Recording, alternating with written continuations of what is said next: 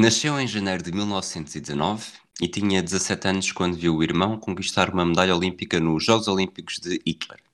Mas o feito ia ser ofuscado 11 anos mais tarde, quando, a 15 de abril de 1947, se tornou o primeiro jogador negro na Major League Baseball. Esta é a história de Jackie Robinson. It's amazing to me. I keep reading about certain ball players, and I, one day I look on television and he's black. There's no longer a mention of Joe Blow, Negro ball player, this kind of thing, which is as it should be. You know, if I don't finish this race, then everybody's going to believe women can't do it and that they don't deserve to be here and that they're incapable. a long, a long time coming, but I know a change gonna come. Oh, yes, it will. Olá, Pedro Fragoso. Olá, Rui Silva. Viva, como estás? Viva, muito bem, obrigado também. Tudo bem, obrigado. Esta história do Jake Robinson é uma história que, mesmo quem não saiba grandes pormenores, já é impossível ter, ter estado imune durante tantos anos uh, àquilo que foi, certo? Sim, tem que ter estado numa quarentena muito forte uh, de desporto e de, e de sociedade para nunca ter ouvido falar deste, deste herói, deste pioneiro. Um pioneiro que diria por excelência, que cabe perfeitamente é talvez o. Não sei se é difícil entrar nessa discussão, mas é um pioneiro por excelência, enquadra-se muito bem neste, no espírito do nosso podcast, um, comemorado todos os anos e que estranhamente não, mas que paradoxalmente continua demasiado atual, mesmo após terem passado já 73 anos desde a sua estreia na Major League Baseball. O filme? Não.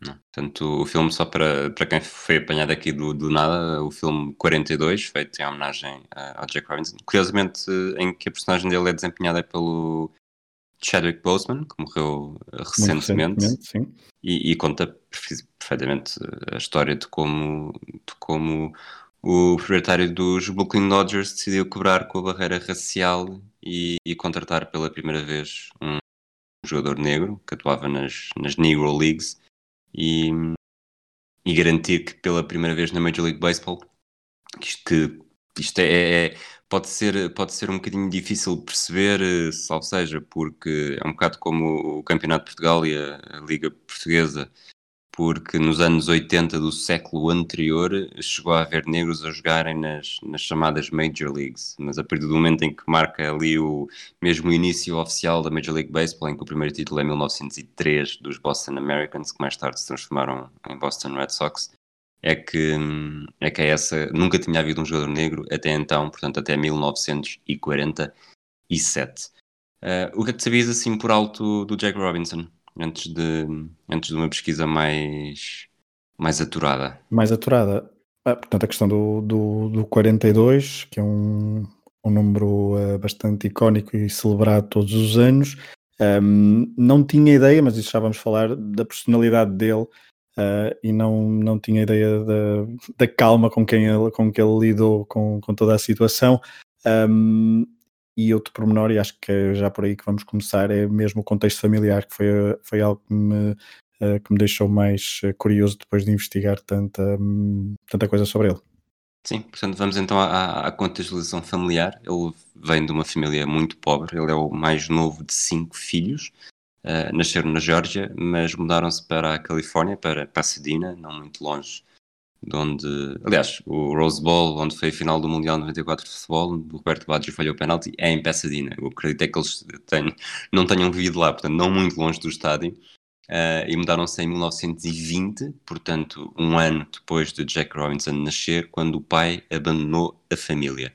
Uh, entre os cinco irmãos destacava-se Mac Robinson, Matthew Robinson, que, que se notabilizou, lá está, nos Jogos Olímpicos de Hitler em Berlim 36, mas a família era tão pobre que o, o Mac Robinson só conseguiu chegar aos Jogos Olímpicos porque os empresários locais uh, se uniram para angariar 150 dólares só para que Mac Robinson pudesse ir até Nova York, prestar provas para a equipa olímpica e, e seguir então para para aquela edição que, que é conhecida por Jesse Owens, mas na verdade houve mais negros a vencerem medalhas sobre as barbas, ou chamar, talvez seja melhor dizer, sob o bigode de hum. Adolf Hitler.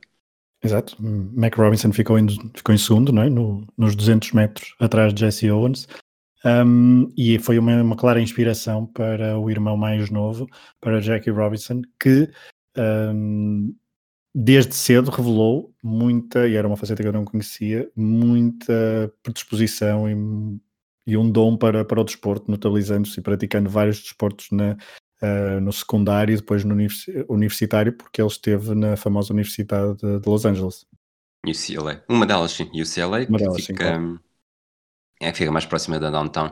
Isto é, é, por acaso, é interessante e é uma coisa que me faz sempre, faz sempre óbvio todas estas figuras de quem falamos, e não apenas no Pioneiro, são portentos desportivos, mas, mas acho curioso quando se fala, eh, sobretudo nestes, nestas décadas mais antigas, em que eles eram bons em tudo e mais alguma coisa.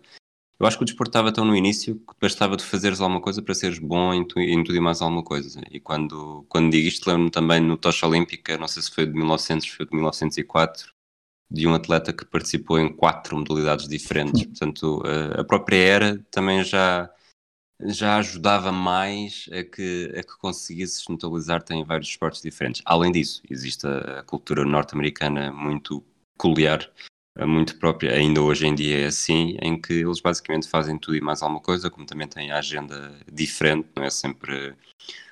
As modalidades coletivas não começam todas em setembro e acabam todas em maio, como, como acontece em Portugal. E, e ele era realmente uma estrela, ele foi, foi campeão regional de ténis e dava nas vistas no futebol americano, no beisebol, no atletismo e no basquetebol. Um, mas depois o processo de, de, crescimento e maturação dele acabou por ser um bocadinho problemático também, não é? Sim, apesar de. Aliás, eu não sei, estamos a falar disto. Uh, ele nasceu em uh, eh, 1919. Ele na universidade então conhece, um, conhece a, a, futura mulher, de quem vamos falar e vai ser muito importante também ao longo do episódio, uh, mas depois, no percurso universitário, que é interrompido uh, também por dificuldades financeiras, ele vai depois para o Havaí e, obviamente, estamos a falar ali num período da, da Segunda Guerra Mundial, ele é recrutado em 1942 eh, para servir um, no exército, uh, foi logo a seguir ao ataque japonês Pearl Harbor, se bem que nunca chegou a combater Rui, mas tem ali também um acontecimento que o começa a moldar uh, num autocarro do exército em que o motorista o obriga praticamente a ir para, para lugares supostamente destinados aos, aos negros, se bem que nos, nos autocarros do exército não havia segregação racial e ele e os seus companheiros lutaram até ao fim e depois inclusivamente no tribunal e safou-se, digamos assim, desse, desse incidente com ficha limpa. É, e não deixa de ser curioso porque ele, eh, nós vamos falar isso mais à frente, ele conseguiu, foi tão importante e assumiu esse papel de pioneiro um, ehm, que ajudou a fazer uma grande diferença para as décadas seguintes exatamente por ter conseguido uh, evitar o papel de, de, desafiador. E uns anos antes, na verdade, no exército, acabou por ser esse, esse papel de desafiador que o impediu, por exemplo, de, de, de, combater, porque ele estava em tribunal marcial durante o, durante o período que o, que o seu batalhão foi, foi convocado. E eu sei que neste momento deve estar a utilizar palavras que não são as palavras mais corretas, mas, mas quando, quando os seus colegas de batalhão foram combater, ele não podia sair dos Estados Unidos porque estava, estava em tribunal marcial e acabou lá está por nunca uh, combater pelos Estados Unidos na Segunda Guerra Mundial, que acaba em 1945 e é, e é exatamente esse o ano em que a vida dele começa a mudar radicalmente. Ele vai, ele vai jogar para as, para as tais Negro Leagues, uh, só que estava desmotivado, procurou, não gostava da das longas viagens de autocarro, das dificuldades da desorganização e procurou uma oportunidade de chegar à Major League Baseball numa altura em que isso simplesmente não existia. Havia estados e, cidades onde a política, a pressão política se começava a fazer sentir. Os Boston Red Sox fizeram um primeiro teste com jogadores negros que foi pouco mais do que uma farsa, lá está imposta por, por pressão política, mas havia, havia um proprietário especial da Major League Baseball que estava mesmo uh, ligado a isto diretamente e que, e que se preocupava em, em, fazer esse pedaço de história e acabou por ser, por ser decisivo no, em Jack Robinson ser quem é hoje. É, no, no tal filme que falámos no início, interpretado por Harrison Ford, uh, estamos a falar de Branch uh, Rickey, uh, o dono do, na altura, Brooklyn Dodgers, um, queria mesmo um, fazer história e, um, e, e, se calhar até podemos ouvir já os primeiros, uma, uma, um primeiro áudio com, com Jackie Robinson a falar sobre esse tal proprietário e a forma como uh, se dá o encontro e como o prepara para, para, para a aventura que eu ia seguir. I work for a great guy. I don't think anybody um, could have done the job had it not been for Mr. Ricky. He was constantly advising and guiding, and I had so much confidence in him. I would have jumped off the bridge if he told me to do it. That's uh, that's how much I believed in him, and he was uh, a man that was sincere and dedicated and willing to lend that helping hand that's so needed today in terms of the problems that we face in everyday life. Not enough people are willing to do as Mr. Ricky did. Portanto, estamos a falar de, de 1945, já mais uh, para o final do ano e, e, neste mesmo ano, no final do verão, uh, o Jack Robinson chega a acordo para ir jogar pela equipa satélite dos Brooklyn Dodgers em, em Montreal. É anunciado formalmente em outubro, uh, numa altura em que, em que até houve bastantes queixas de, de alguns dos melhores jogadores das Negro Leagues se queixaram e continuaram a queixar-se durante os anos de que o Jack Robinson não era o melhor jogador para ser escolhido, mas, mas essa não era necessariamente a prioridade de Branch Rickey, não era? Pois, porque depois há aquela célebre frase uh, que ele precisa de um. andava à procura de alguém que tivesse a coragem, não é bem assim, mas estou a citar livremente, alguém que não tenha a coragem para não reagir a insultos e provocações. Um, é uma frase marcante que também está no filme, porque basta, basta ver o trailer do filme, apesar de eu não ter visto, mas é uma das frases marcantes e uh, é muitas vezes contada, e essa foi uma das uh, qualidades que Jackie Robinson um, conseguiu manter, ter e manter ao longo da, do início da sua carreira, porque é muito problemática, e mesmo logo nos primeiros tempos, com uh, nesse, nessa equipa dos Montreal Royals, um, basta uh, falar de, do facto de não ficar com os colegas de equipa nos, nos estágios pré-jogo. Sinceramente, isto, isto na Flórida levou uma série de problemas. Aliás, eu acho que tanto o Jack Robinson como o Ranch Ricky já sabiam que isto ia existir e tanto que acho que se fosse hoje em dia não, não haveria não haveria quem não dissesse que era só uma manobra publicitária. O que é certo é que, sendo ou não, e, e, de facto, como vamos falar mais à frente, no jogo de estreia do, do Jack Robinson na, na Major League Baseball, mais de 50% das pessoas presentes nas bancadas eram negras. E logo aí uh, se percebe que, na verdade, isto também foi uma forma de fazer dinheiro, mas não foi apenas uma forma de fazer dinheiro, e o que fica para a história não é o dinheiro que foi feito, é, é realmente uh, a quebra da barreira racial. Uh, ele esteve, lá está, esse primeiro ano com, em 1946 com os Montreal Royals, que foi uma espécie de, de incubadora. Né? Eles têm, no beisebol há, há, há, vários escalões de equipas satélites, não sei se necessariamente se na década de 40 havia tantas, hoje em dia há, há pelo menos três. E foi um, uma espécie de, de teste de experiência para ver como é que ele reagia, uh, como é que se dava também com as tais dificuldades. Lá está, porque ele não pôde ficar no hotel com os colegas de equipa, acabou por ficar em casa de um, de um político uh, antirracismo, pró-integração, uh, juntamente com a mulher, com a Rachel Robinson. E, e, o que é certo é que a experiência foi boa e, e um ano depois estava pronto para dar o salto. Sim, mesmo antes disso, só dizer que, por exemplo, em Sanford, num dos jogos, chegou mesmo a, a haver um incidente com a polícia local a ameaçar cancelar eh, um, um dos jogos, caso o Robinson jogasse isto ainda ao serviço dos Montreal, Montreal Royals. Uh, portanto, foi mesmo a tal incubadora que tu estavas a, a falar.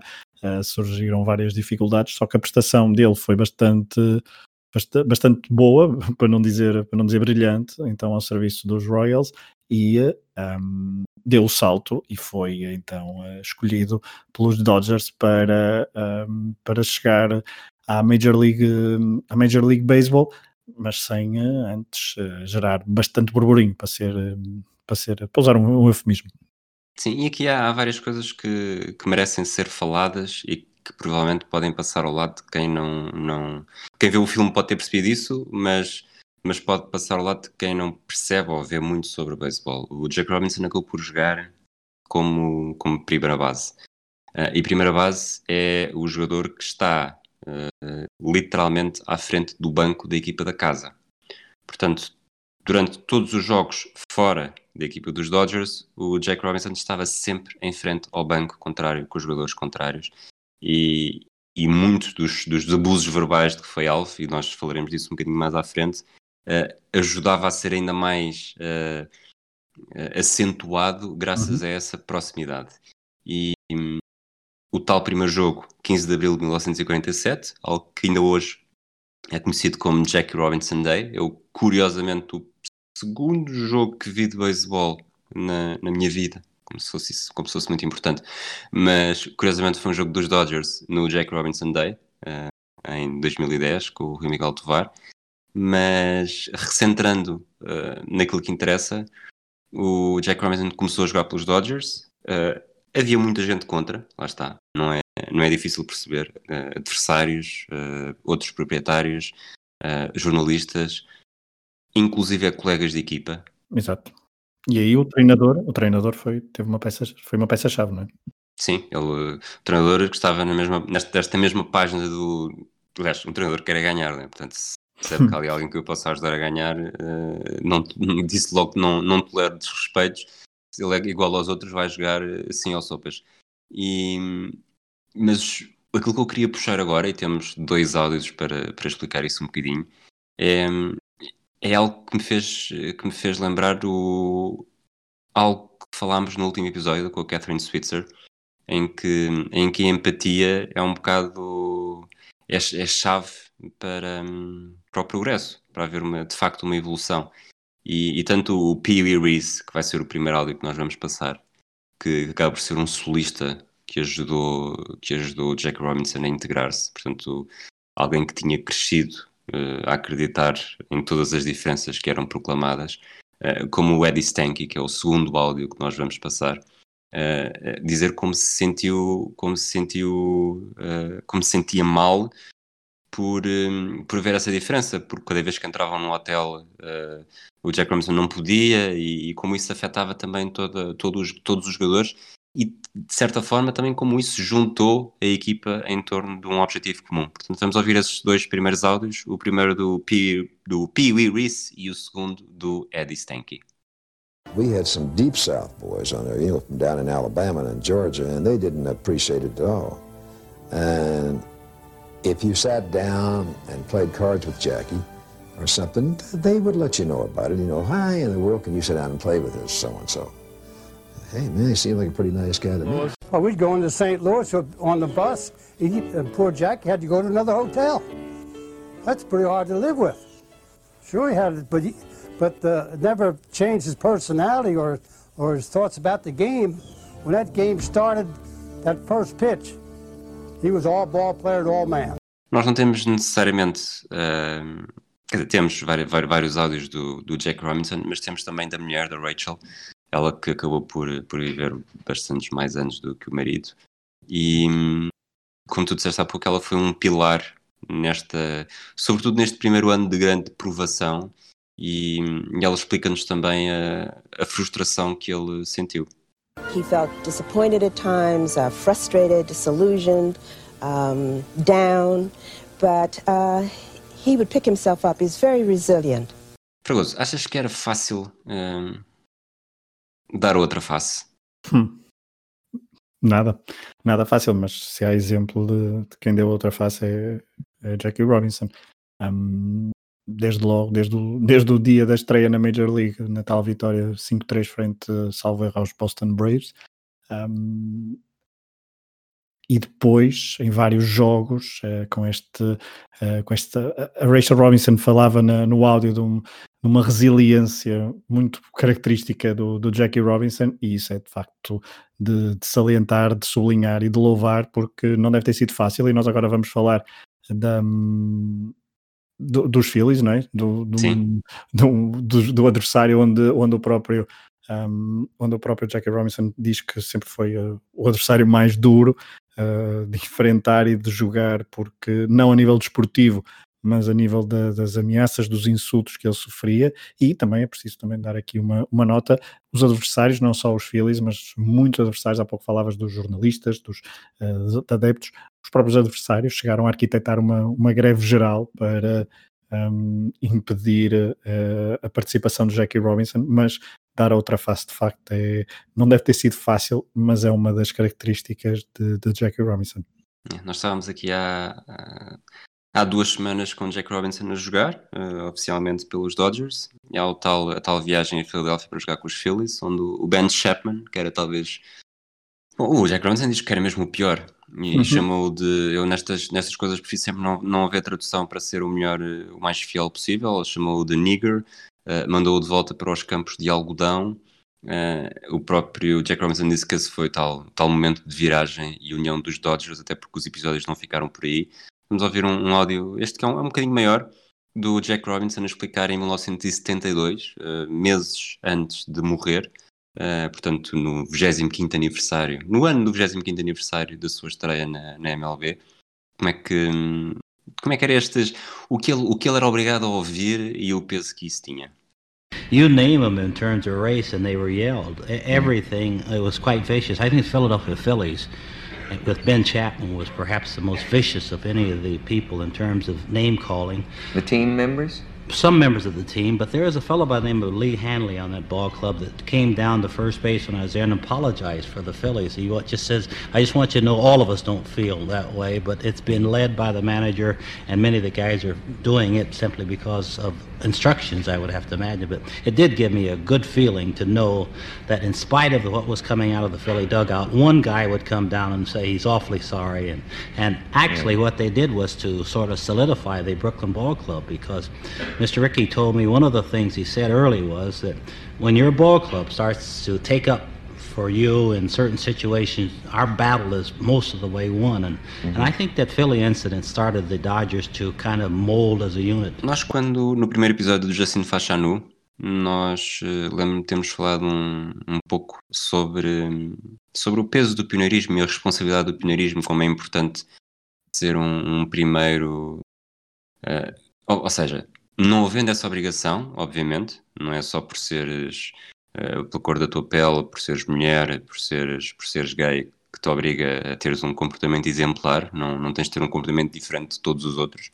Uh, mas, mas neste caso, para quebrar barreiras, uh, acaba por haver sempre essa responsabilidade adicional. E se nós no Fachano falámos que ele acabou, o caso como foi, acabou por não ser necessariamente uh, bastante vantajoso para quem pudesse vir a seguir, no, no Jack Robinson não foi nada assim.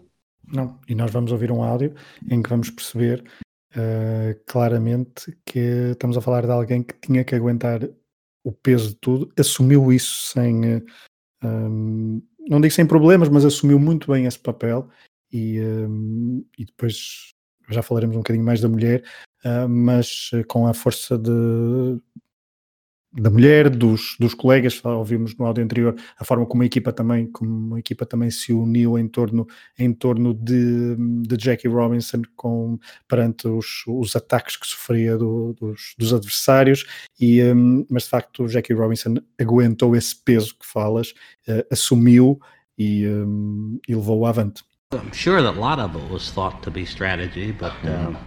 Uh, it wasn't going to upset me. There was really too much to be done at that particular time in terms of breaking the baseball barrier to allow uh, name calling to bother me. I keep remembering what my mother told me when I was a kid, although I've always been a guy that turned back. She said something about sticks and stones will break your bones, you know, and so mm-hmm. not to be concerned about it. Well, I didn't at the time, uh, and fortunate for the advice that uh, I got from Mr. Ricky and the, the, encouragement and the guidance I got from my wife at home, we were able to to withstand most of the kinds of situations that came up. We were prepared because of the numbers of people on our side. E é como dizes, portanto, o Jack Robinson uh, sentiu esta. Sentiu, numa, de um lado, numa perspectiva negativa, sentiu esta pressão, uh, assumiu-a e, e quem veio a seguir acabou por lhe agradecer, que é como vamos ouvir agora também no, no áudio do Don Newcomb, que foi outro jogador negro que acabou por, por estrear mais ou menos na mesma altura e que reconhece esse, esse peso do pioneirismo que Jack Robinson tinha e de como não podia falhar sob o risco de, de atrasar o, o progresso durante várias décadas. Vamos ouvi-lo. Branch Rickey said, if this fails, Jackie, this is going to be set back another 30 or 40 years. It might never happen. You cannot afford to fail. Now, can you carry that burden? And Jackie said, yes, Mr. Rickey, I can carry it. I will never forget Jackie. I still think of him as, a, as my idol, for what he did for me and what he did for all black people in this in this world, not just this country, in this world. Tendo em conta tudo o que aconteceu, uh, o ano de estreia acabou por ser bastante positivo, não?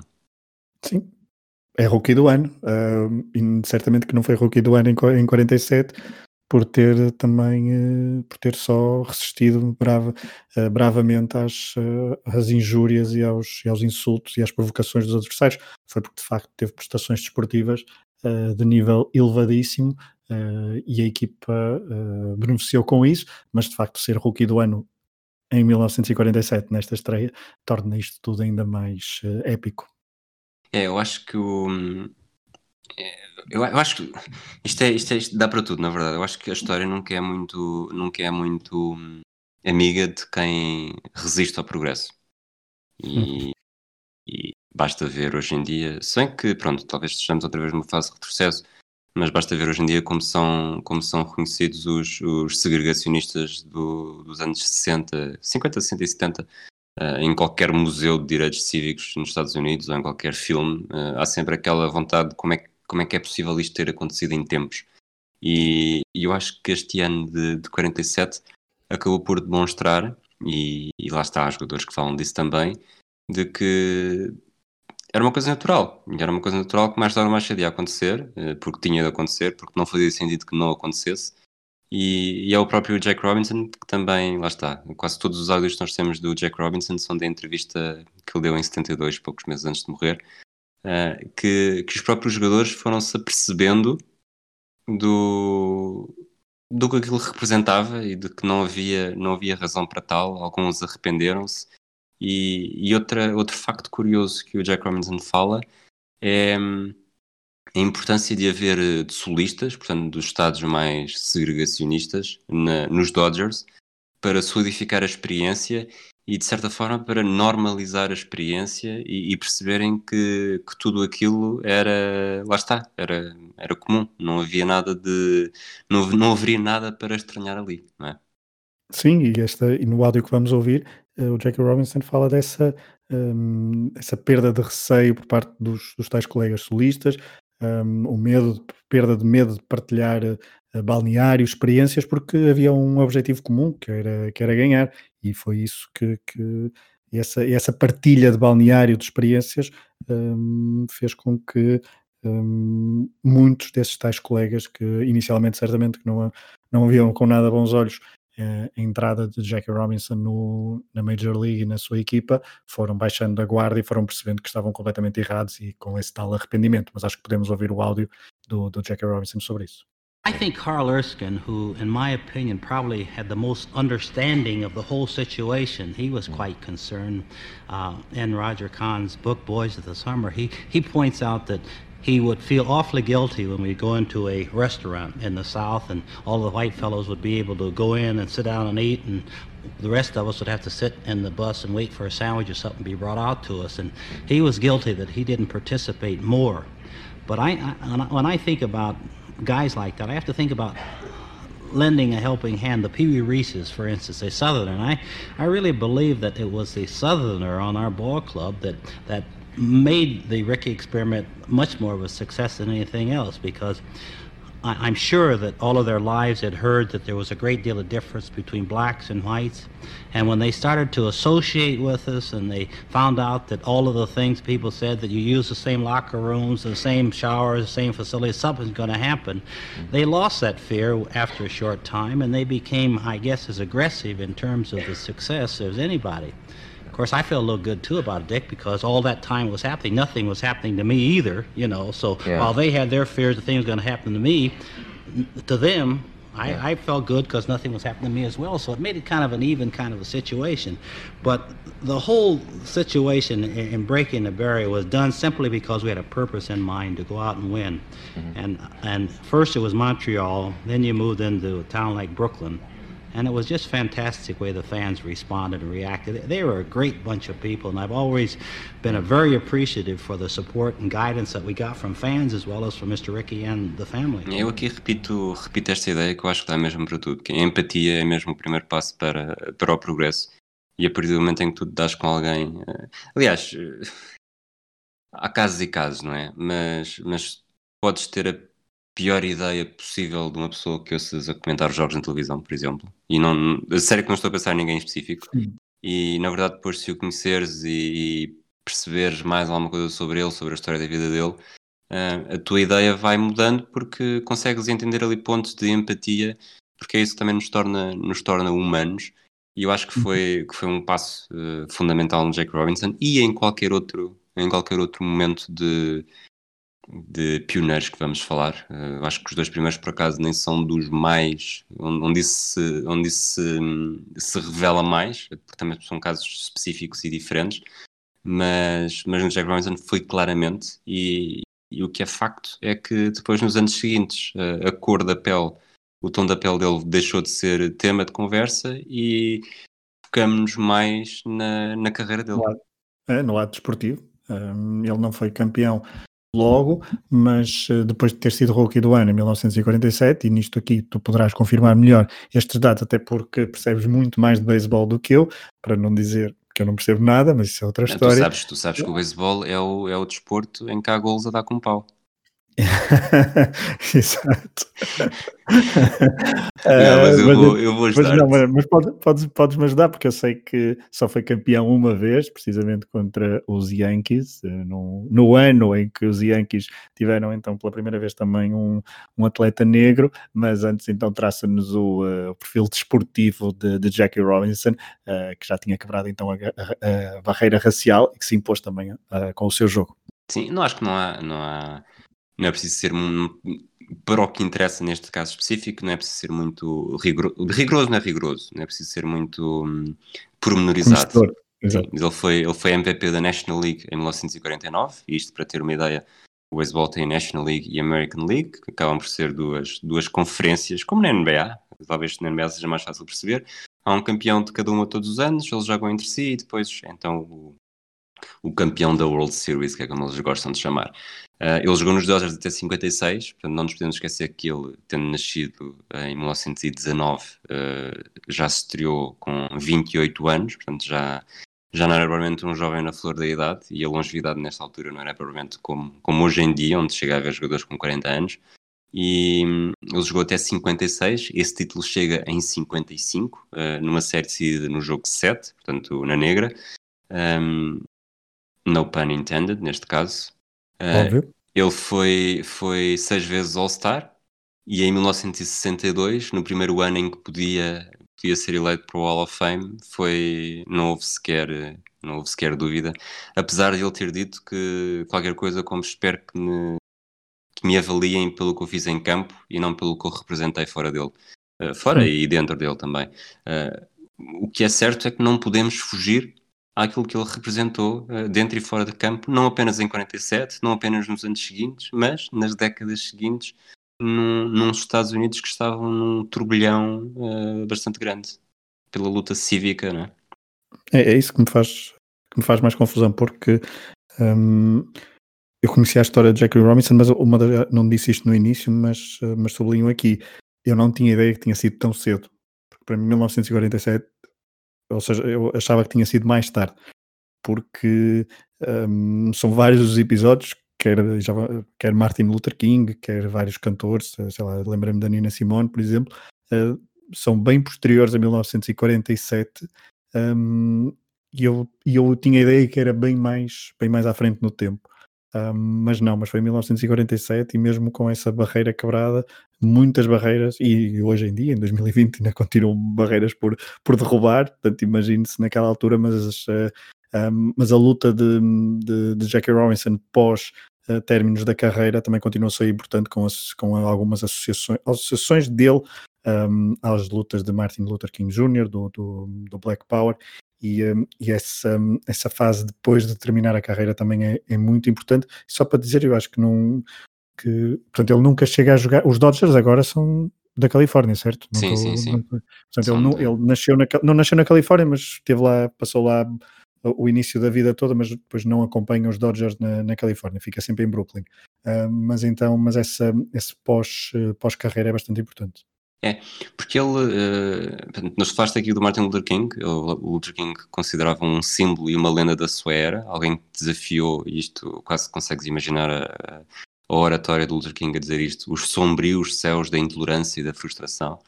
E, e ele depois quis transportar para, para outras áreas aquilo que tinha conseguido no beisebol. Isto, sobretudo, na, na zona de Nova York, no mundo empresarial, também na, na construção. Ele também aqui quis, uh, conseguiu, e, e na, na, entrevista nós não, não selecionámos áudios dessa parte da entrevista de 72, mas ele fala muito de como é preciso trabalhar uh, para, para garantir essa, essa igualdade efetiva também. E aqui já estamos a falar de 72. E é também em 72, lá está, em que ele, em que ele analisa a melhoria que houve no beisebol nestes, nesses últimos 25 anos, os avanços que houve na barreira racial uh, que está no nosso genérico, uh, uma parte de um segmento pequeno, mas vamos, vamos ouvir esse áudio antes de continuarmos. Can't even count them a day. I, it's amazing to me. I keep reading about certain ball players, and I, one day I look on television and he's black. There's no longer a mention of Joe Blow, Negro ball player, this kind of thing, which is as it should be. I think they should be judged solely on their abilities out there, and the race shouldn't have anything to do with it.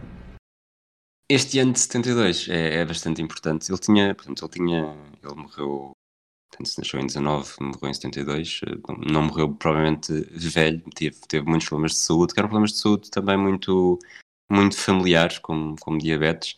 Uh, a 4 de junho de 72, o número 42 foi, foi retirado dos Dodgers, nunca mais, nunca mais o utilizou.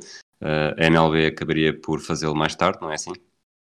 Exatamente, em 1997 a MLB então uh, retirou e todas as equipas seguiram então esse exemplo e nunca mais atribuíram esse número, um, o número 42 a um jogador. Uh, o último jogador então a usar esse, esse número foi Mariano Rivera, dos Yankees, porque uh, isto em 2013, porque quem tinha o número 42 ainda antes de 97 foi autorizado obviamente a, a jogar com ele, e então o último foi Mariano, Mariano Rivera dos New York Yankees em, em 2013.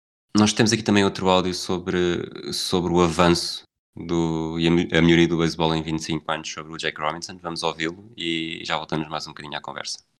Well, there were times certainly when we thought it wouldn't work, but with the numbers of people that helped, yeah. we certainly thought that things would go as they have now, and even a lot further in terms of the front office and the managerial role and that kind of thing. But certainly, mm-hmm. baseball has got, got grown considerably, and we're quite proud of the role that we played in it. Muita da nossa conversa está, sobre, sobretudo agora, tendo em conta os áudios dele também, está a centrar-se em 1972, no tal 20, nos 25 anos da estreia. Um, e 72 acabou por marcar também muita, muita coisa, o, o retirar da camisola e, e de facto há um, apesar da evolução, o, o Jack Robinson continuava a sentir-se um bocadinho, uh, vamos chamar-lhe estranho, por faltar algo. Uh, queres falar sobre isso um bocadinho? Sim, ehm, faltavam mais personagens negros também na, na Major League uh, Baseball e um, nomeadamente os treinadores e o áudio que nós vamos ouvir a seguir uh, reflete bem e vamos perceber que havia um desejo do, do, do Jackie Robinson em, em, ter mais personagens uh, de relevo na, uh, na Major League Baseball, nomeadamente treinadores. I'm extremely proud and pleased to be here this afternoon, but must admit I'm going to be tremendously more pleased and more proud when I look at that third base coaching line one day and see a black face managing in baseball. Isto aconteceu a 15 de outubro de 1972, quando ele recebe a tal placa comemorativa dos, dos 25 anos da estreia. Eh, foi no jogo 2 da World Series, eh, eu vou repetir, a 15 de outubro, e ele morre a 24 de outubro, portanto morre nove dias depois. Eh, o desejo dele só foi, só foi satisfeito, só foi realizado pela primeira vez em 74, quando os Cleveland Indians anunciaram Frank Robinson, alguém que apesar de ter o mesmo apelido, um, não tem qualquer relação familiar, porque Robinson é um, é um bocadinho de Silva lá do sítio, não é? Não é tão, não é tão especial como Fragoso. mas, mas desde então houve de facto, já houve mais treinadores negros, obviamente que, que a maioria continua a ser continua a ser branca e de facto uh, tem havido uma quebra nos últimos anos de, de jogadores negros na, na, MLB, não necessariamente por haver uma barreira, mas sobretudo por haver desinteresse. Uh, hoje em dia o, o beisebol é sobretudo de, para, para brancos e para latinos, e hispânicos. Há muito não só, não necessariamente mexicanos, mas sobretudo República Dominicana, Aruba, Porto Rico, por ali, uh, são, são Cuba, grandes... Em Cuba também era, também era um desporto também Cuba, muito... claro, sim, sim. também ainda é muito, tem, tem peso, só, acho eu, não, não Sim, sei sim, se sim, o beisebol, o beisebol caribenho e estar, estar aqui a chamar Caribes a Cuba já, já, já pode ser um bocadinho mais ticanço, mas, mas tem muito impacto e acaba por ser a grande, a grande vou chamar-lhe farm system, portanto, o sistema, o sistema de fábrica de, de jogadores para, para a MLB, enquanto os jogadores uh, negros acabaram por se concentrar noutras modalidades como o basquetebol e o futebol americano. Um, nós já estamos perto do fim, ainda temos Uhum. aqui alguns áudios femininos para lançar, mas antes disso, um, deixa-me fazer-te uma pergunta que exige talvez um, um, debate mais, mais diferente. Achas que passámos de, de uma era em que não havia negros porque porque não havia, porque havia essa, essa diferença e não havia espaço para eles, portanto estamos a falar de 1947, para outra em que, e agora tu, é certo que já, já é um bocado diferente, mas estamos a falar nas décadas seguintes, 60, 70, 80, em que é, ok, há espaço para eles, mas é para eles nos divertirem, e um bocadinho aquela mentalidade de plantação, em que são, eu falei nisto num episódio do 24 Segundos com o Nuno Aguiar, com um livro um livro exatamente sobre isso, sobre os escravos de 40 milhões de dólares. Portanto, há espaço para negros, eles recebem imenso, mas na verdade continuam a servir apenas para o divertimento dos brancos. Concordo. Eh, Eu não sei tanto o desporto americano como tu, mas ainda nos últimos, eh, certamente, e não tenho tanto conhecimento sobre o que é que aconteceu nos anos 70, 80 e também 90, 90 já, já menos, mas o que é que aconteceu até nos outros desportos com os atletas uh, negros nesses, nesses desportos, mas o que nós temos a ver agora, com o que aconteceu uh, na, principalmente na NBA nos últimos, nos últimos meses, um, em que teve que haver tomadas de posições muito fortes por parte do, das principais figuras a lutar contra um uh, contra a organização e tudo o que estava estabelecido e, tem, e, tiveram que ser posições de força mesmo, inclusivamente uma, uma pequena greve de, de, de poucos dias, de um par, três, um par ou três dias, o que seja na, na tal bolha, em que mas obrigaram então a, a parar. Acho que eles perceberam sinceramente que fazem parte ainda de uma, de uma indústria que os usa uh, muitas vezes até para um, não só para divertimento, mas também para promoção de outros interesses. E não podemos esquecer que também foi, lá está, parece, agora parece-nos a fazer a volta pelo, pelos episódios do 24 segundos, mas de um, não sei se foi o terceiro, se foi o quarto, uh, ainda não há, há menos de 10 anos, uh, houve um, um, proprietário dos Clippers que foi obrigado a vender a equipa exatamente por ter por terem sido reveladas uh, gravações em que ele tinha, um, tinha diálogos altamente racistas e, e, mesmo a forma como lidava com os jogadores um, dos Clippers era bastante incomodativa e acabou por, uh, por ser uma lufada de ar fresco quando, quando ele acabou por ser uh, expulso, e estou aqui a usar alguma, algumas aspas, da, da NBA, o que na verdade foi mais ou menos o que aconteceu, mas uh, ser expulso a receber 2 mil milhões de dólares, tomaram muitos. Mas, mas acaba por ser também uma sintomas do passado que, que se continuaram a registar na liga, uh, nas várias ligas, e que, e que dificilmente vão, vão desaparecer de um momento para o outro. Mas para, para acabarmos com, com umas mensagens mais positivas, temos então os dois, os dois áudios femininos. Uh, o primeiro que eu gostava de lançar é da, da mulher do Jack Robinson, a Rachel Robinson, com uma, com uma mensagem bastante forte para, para os jovens. I want young people to know that you can go through really terrible times, but if you uh, form relationships and use those relationships to keep you strong, that you can make a difference. Esta mensagem para, para, os jovens que nós ouvimos da Rachel Robinson e que vamos ouvir já também da, da Michelle Obama um, vai bater aqui naquilo que estávamos a dizer do, do, dos atuais jogadores em 2020 da NBA. Há uma preocupação não só com eles, mas também com as gerações futuras e com tudo o que um, os, seus, os, seus, compatriotas estão, estão a sofrer. E é, é muito importante o exemplo e tendo em conta, na, bom, na altura o exemplo e a, situação era, era, diferente, mas em 2020, quando temos uh, uma, uma, boa parte de, de, um país, estamos a olhar só para os Estados Unidos, uh, completamente, uh, uma boa parte que está completamente entrincheirada e que tem um discurso completamente um, bom, é difícil adjetivar nesta altura, mas completamente lunático em relação a determinadas coisas, é muito importante olhar para, para, para os jovens e para, para, para os primeiros anos e para o exemplo e para a forma que. E, e é importante lá está haver estes exemplos e acho, acho de facto bastante uh, importante, e acho que aconteceu isto em 2020, o facto de, portanto, a 15 de, de abril, que é o tal dia de, de Jackie Robinson na, na MLB, uh, eh, já estávamos em altura de, de, de confinamento e do, do, pico da pandemia, portanto não houve qualquer, qualquer jogo, mas eu penso que eles inclusivamente adiaram e ou se já o realizaram ou irão ainda realizar em 2020, é muito importante esse exemplo, celebrá-lo uh, e o áudio que temos da Michelle Obama a propósito do filme, do, do tal, do 42, um, vai bater um bocadinho nisso, que é, é muito importante haver sempre estas figuras, celebrá-las e em 2020, 70 e tal anos depois, uh, continua a ser uh, super importante lembrar Jackie Robinson e falar dele. This isn't just about watching a wonderful movie and about, about an important moment in history. This is about helping all of you believe that you can write your own history and demand more of yourself every single day. You have to do that. You have to pick up yourself when somebody knocks you down. Eu acho que estas duas, estes últimos dois áudios que nós ouvimos têm, sobretudo, eh, vão muito ao encontro daquilo que, de várias campanhas que estão a ser feitas atualmente nos Estados Unidos, um, ehm, na NBA, o próprio Barack Obama, que é a importância de ter voz. A importância de ter voz pode ser simplesmente no ter voz, ter direito a falar, ter direito a, a ser representado também, ter direito a votar, portanto, ter, ter direito a decidir o que é que, o que, é que vai acontecer, enquanto, enquanto há quem, mais, quem luta mais pela supressão, uh, o lado, eu diria, vou chamar-lhe o lado bom da, da luta, está a lutar pela, pela integração de todos, para que todos tenham a oportunidade de ter uma palavra sobre o futuro.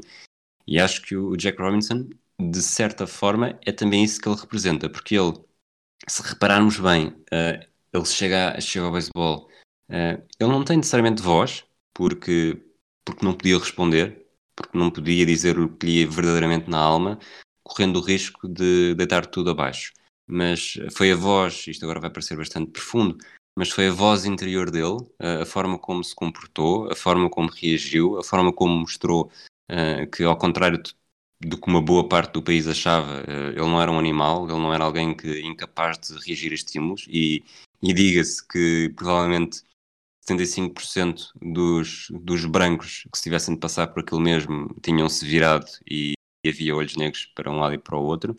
Uh, essa voz que ele conseguiu demonstrar, esta voz eh, metafórica, acabou por ser decisiva para o progresso e desde então muitas outras vozes se levantaram, umas com fins trágicos, outras uh, não, mas todas elas pioneiras, todas elas que ajudaram uh, a chegar a evoluir, a chegar onde estamos, que é não necessariamente ainda onde se deseja estar, mas, mas muito mais à frente do que, como não podia deixar de ser, do que em 1947. É, eu vou citar, estavas a falar, só me estava a lembrar de uma música do Chico Buarque, a gente quer ter voz ativa no nosso destino mandar. Na música depois chega a roda viva, mas um, aqui de facto é cada um ao seu exemplo, um, cada um com as suas características, ter então essa a importância do que a Michelle Obama falava, a importância de escrever hum, a sua própria história. Eu sei que isto também é um bocadinho americano e um bocadinho influenciado pela cultura norte-americana, uh, mas então é a tal importância de escrever a própria história contra todas as, uh, as adversidades. Mas eu também só queria destacar mesmo no fim uh, o facto de, de, Jackie Robinson ter sido. Um, eu sei que vale o que vale, mas não deixa de ter a sua, a sua importância. A revista Time no final do século XX, em 1999, escolheu como uma das 100 pessoas mais influentes do, do século XX. Lá está. Um, um, verdadeiro. Além, além da influência que teve, foi também um verdadeiro pioneiro. Talvez dos três que fizemos até agora, talvez o mais importante. E mais importante, por mais importante, eu estou, estou a falar em em alguém que vestiu realmente a pele de pioneiro e a responsabilidade e o legado que teria uh, por aquilo que estava a fazer. E, e, ou seja, não foi apenas não foi apenas uma individualidade que, foi, que estava ali, ele estava claramente a representar, ele sabia desde o início e, e esteve o tempo todo a representar um grupo e sabia que estava, que estava a garantir uma evolução social, uma evolução cívica que acabaria por ser decisiva na história dos Estados Unidos, apesar de lenta. Sim, concordo totalmente. Ele tinha perfeitamente consciência e, e encarnou esse papel de uma forma que esperamos nós que tenhamos descrito e que tenham percebido que foi de uma forma resiliente, uh, consciente e contra várias adversidades. Vamos terminar este episódio número 3 do podcast Pioneiro, Pedro Fragoso. Vamos sim. Uh, Já temos nome. Aqui. Diz, diz, desculpa. Já temos nome para o próximo, não é?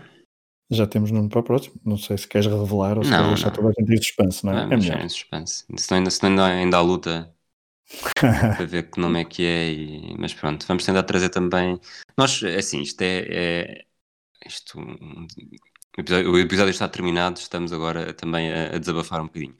Uh, há muitos pioneiros, o que não, faltam, o que não falta no desporto uh, são pioneiros, uh, pioneiros relacionados com barreiras sociais e pioneiros relacionados com, com momentos desportivos. Nós, obviamente, estamos a tentar concentrar-nos mais nas, nas barreiras sociais. Um, depois, há de ser difícil estar sempre a fugir uh, aos mesmos, porque muitas das vezes acaba por ser a primeira mulher, uh, o primeiro negro, uh, o primeiro gay, o que foi mais ou menos o, os três que fizemos até agora. Uhum. Vai ser difícil não repetir, mas ainda temos alguns, alguns trunfos na manga, mas vamos tentar fazer disto o mais, o mais rico e diverso possível, também com muita pesquisa e tentar perceber o que é que, o que, é que poderá ser mais interessante, também tendo em conta as, as ferramentas que temos para tornar os episódios mais, mais ricos, sobretudo em termos de testemunhos das próprias pessoas envolvidas. Claro, e mesmo que voltemos a falar de primeiras mulheres, ou primeiros negros, ou primeiros gays, há, há sempre histórias individuais de cada uma das personagens uh, que merecem também ser, ser contadas.